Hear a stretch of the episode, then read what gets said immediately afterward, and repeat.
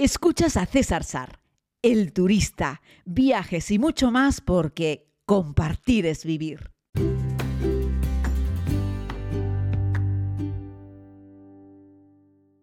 Saludos querida comunidad, les hablo desde la ciudad de San Francisco, posiblemente el lugar más interesante en Estados Unidos de la costa oeste, por lo menos de las grandes ciudades. No podemos compararlo con pequeños pueblecitos y rincones coquetos que los hay y muchos, pero como gran ciudad de este lado, de esta costa, a mí me parece que esta se lleva la, se, la, se lleva la palma por muchas cosas, ¿no? Bueno, llevamos aquí pues 24 horas exactamente desde el momento en el que les estoy grabando este podcast y hoy, primer día, pues hemos hecho la visita de Alcatraz. Lo cuento también en la segunda temporada de la serie. En la primera temporada de la serie no pude grabarlo porque cuando llegué a comprar un ticket me dijeron que había que reservar con no sé cuánto tiempo de antelación y me quedé sin entrar. La segunda vez que visité la ciudad me pasó algo parecido y es que cuando fui a comprar Faltaban un par de días nada más y ya no quedaban tickets. Recomendación cuando visites Alcatraz, cómpralo en cuanto tengas el billete de avión, en cuanto sepas seguro que vas a visitar la ciudad, compra el ticket de Alcatraz. ¿Merece la pena? Sin duda que sí.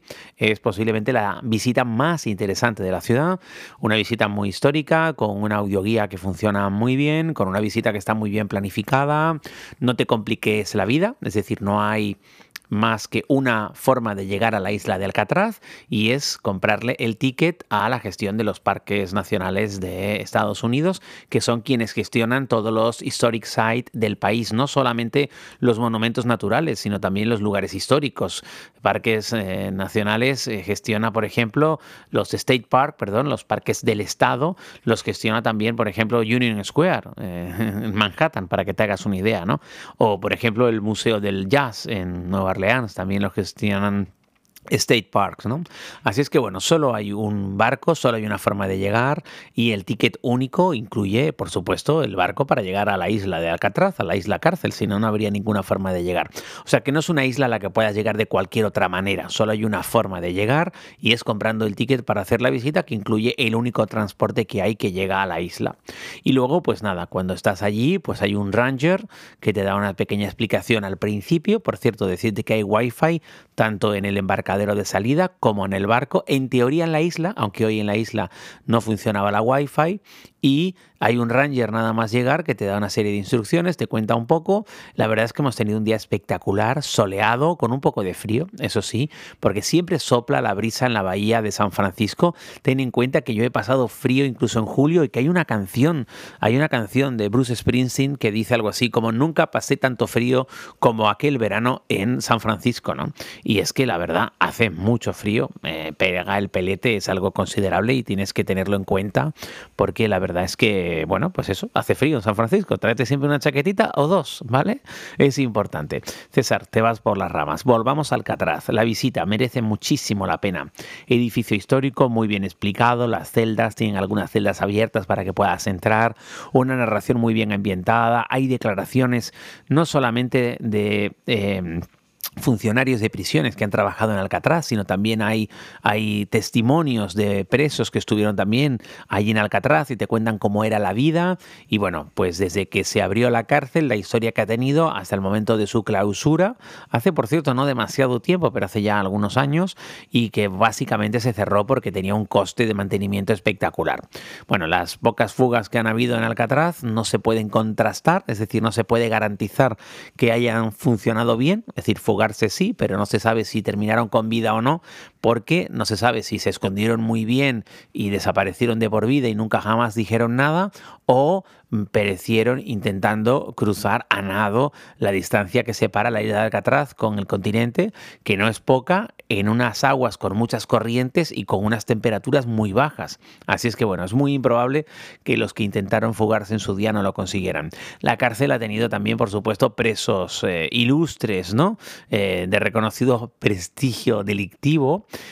pero eh, más allá de eso, de lo que se trataba era de una cárcel de máxima seguridad y ejerció como tal. Y la verdad es que se te ponen los pelos de punta cuando caminas por medio de esos patios con las celdas a izquierda y a derecha o cuando te puedes acercar a uno de los pequeños ventanucos que tiene un poco de vistas a la bahía. Las celdas en la parte superior eran más luminosas, en las cuales incluso en alguna época del año llegaba un rayo de sol, algo que era muy eh, agradecido por parte de algunos, eh, de algunos presos y con los años aquello fue mejorando y tuvieron incluso una pequeña conexión para escuchar dos emisoras de radio diferentes, una más con música y otra más generalista. Eh, y bueno, pues eso, la verdad es que la inmensa mayoría de los presos que acababan con sus huesos en Alcatraz sabrían que, que saldrían de allí con los pies por delante, es decir, que no saldrían con vía de Alcatraz. Y bueno, eso pues eh, tiene que ser duro, seguro que es muy duro para las personas que han tenido que pasar por algo así.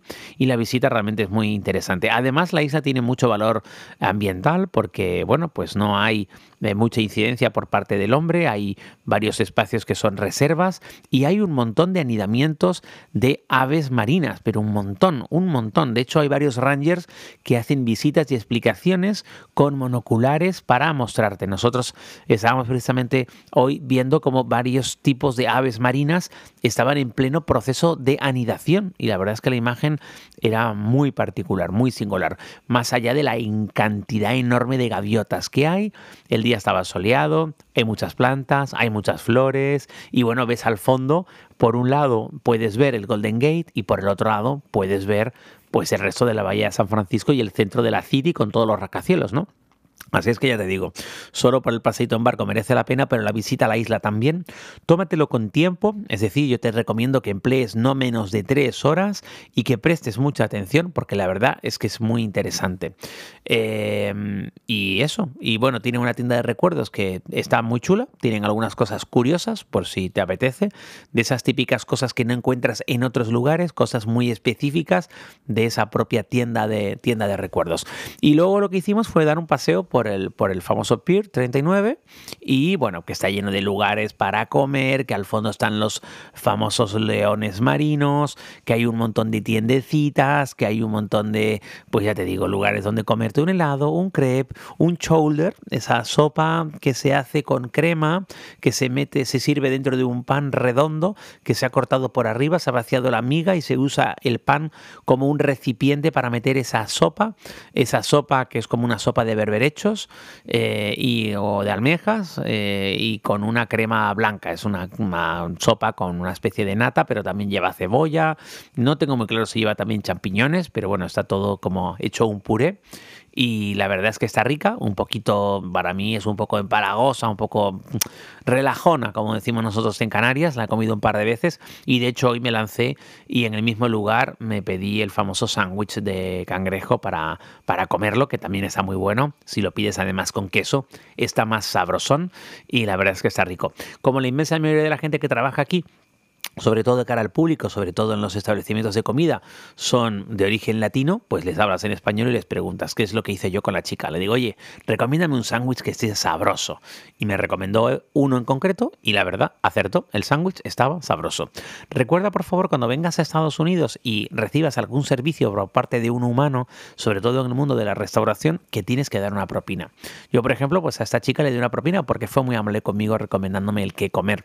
La propina se paga en el momento, si lo puedes pagar con tarjeta también sin problema, la propina, en el momento en el que pasas la tarjeta, el datáfono te pregunta si deseas dejar propina y cuál es la cantidad que quieras dejar y ese es el momento de hacerlo. Ellos agradecen mucho, de hecho, cuando te sirven en mesa, eh, la propina ya no es opcional, o sea, es obligatoria, hay que dar una propina. Por poco que sea, hay que dar una propina, cuentan con una propina, ¿vale?